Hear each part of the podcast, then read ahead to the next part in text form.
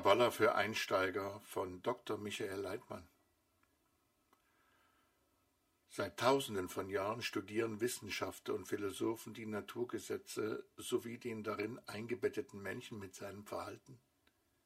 Zu diesem Zweck arbeitet die Wissenschaft mit logischen Schlussfolgerungen, quantitativen Forschungsmethoden und der Datenerfassung.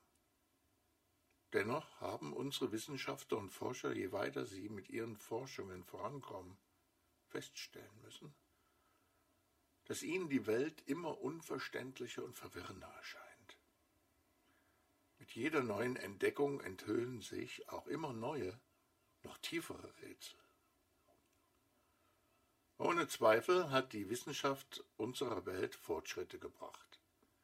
Doch bleibt er eng begrenzt die innere Welt des Menschen, seine Seele, sein Verhalten und deren Ursachen und Beweggründe können mit wissenschaftlichen Instrumenten nicht gemessen werden. Der Mensch, der ein Hauptbestandteil der Schöpfung darstellt, wurde in Bezug auf seine Stellung in diesem Universum von der Wissenschaft ohne wahres Wissen belassen. Zu allen Zeiten hat der Mensch nach Antworten auf die grundlegenden Fragen des Lebens gesucht. Wer bin ich? Was ist der Zweck meines Daseins? Warum existiert die Welt?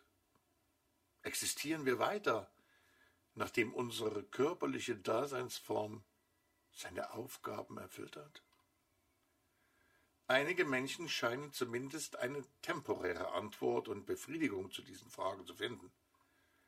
In unserer modernen heutigen Welt und komplizierten Leistungsgesellschaft in der ein ständiger Druck auf uns lastet, erlernen sie östliche Techniken, wie zum Beispiel Entspannungsübungen zur Verringerung des persönlichen Leidens. Durch diese verschiedenen Formen der Meditation, körperlicher und geistiger Übungen oder einer speziellen Ernährung werden die natürlichen Instinkte der Übenden beruhigt. Für eine gewisse Zeit ermöglichen es diese Techniken, sich körperlich wohler zu fühlen. Jedoch gewöhnt sich der Mensch durch diesen Prozess daran, seine eigentlichen Erwartungen an das Leben herabzusetzen und zurückzustellen. Die wahren Wünsche und Nöte werden so nicht berücksichtigt. Der Mensch bleibt hinter diesen Techniken mit seinem inneren Konflikt unangetastet, alleine und unbewusst zurück. Im Laufe unseres Lebens machen wir alle die Erfahrung, dass wir zwar unbegrenzte Wünsche haben, uns jedoch nur begrenzte Mittel zu ihrer Befriedigung zur Verfügung stehen.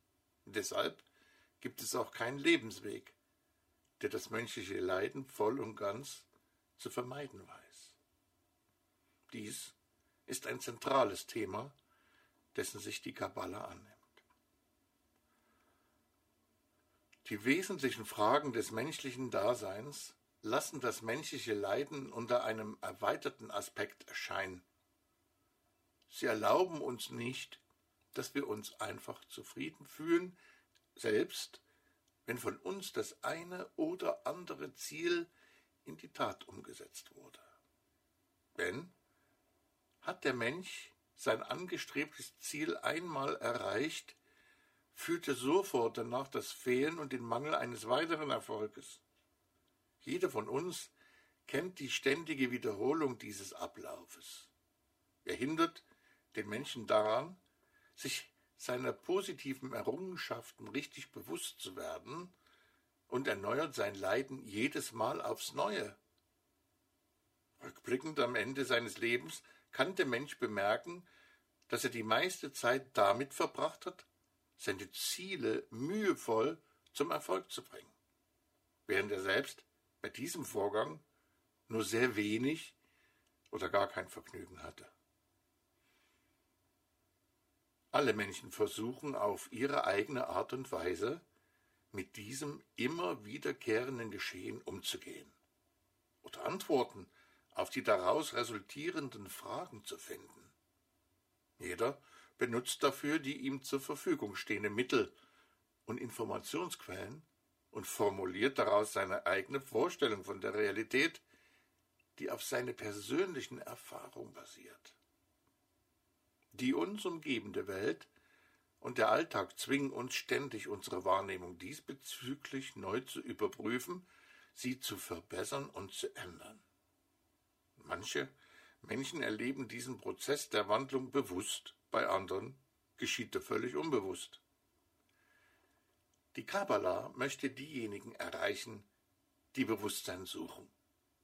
Sie lehrt uns, wie der Mensch ein wesentliches Gefühl der spirituellen Welten, einen sogenannten sechsten Sinn erlangt, der unser Leben in dieser Welt entscheidend beeinflusst und steuert. Dieser zusätzliche Sinn erlaubt es uns, die höheren Welten und den Schöpfer besser wahrzunehmen und ein vollständigeres Bewusstsein über unser Leben zu erhalten. Um uns mitzuteilen, auf welchem Pfad der Mensch zu den spirituellen Welten gelangt, wie er verläuft und nach welchen Prinzipien er aufgebaut ist, wurden uns die Tora, der Sohar und der Baum des Lebens sowie andere authentische Schriften überliefert. Diese Schriften erklären uns, wie der Mensch sich in diesen Bereichen orientieren kann und wie er sie am besten studiert, damit er aus ihnen ein spirituelles Wissen empfängt. Über viele Generationen hinweg haben Kabbalisten Bücher in verschiedenen Stilen geschrieben, jeweils in Übereinstimmung mit der Zeit, in der sie lebten. Insgesamt wurden Schriften in vier unterschiedlichen Ausdrucksformen verfasst, um uns unsere spirituellen Wirklichkeit näher zu bringen. Erstens in der Sprache der heiligen Schriften, die fünf Bücher Moses, die Propheten und die Schriften. Zweitens in der Sprache von Legenden, einer bildhaften Beschreibung wie Märchen und Sagen. Drittens, in Form des Talmud, der in der Sprache der Rabbiner geschrieben ist und einem Moralkodex ähnelt. Sowie viertens, in der Sprache der Kabbalah, welche eine Beschreibung des Systems der spirituellen höheren Welten darstellt und alle anderen Sprachen mit beinhaltet. Diese vier Stile sind keine unterschiedlichen Wege, sondern Sichtweisen des gleichen Themas in unterschiedlichen Ausdrucksformen.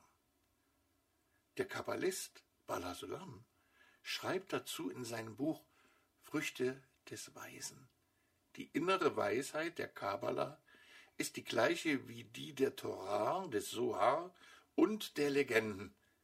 Der einzige Unterschied zwischen ihnen besteht in der Art und Weise der Logik. Man könnte eher sagen, es ist wie eine alte Sprache, die in vier weitere Sprachen übersetzt wird. Selbstverständlich verändert sich die Weisheit wegen der Änderung der Sprache überhaupt nicht. Wir sollten immer jene Form auswählen, welche uns für die Übermittlung der Weisheit am geeignetsten erscheint.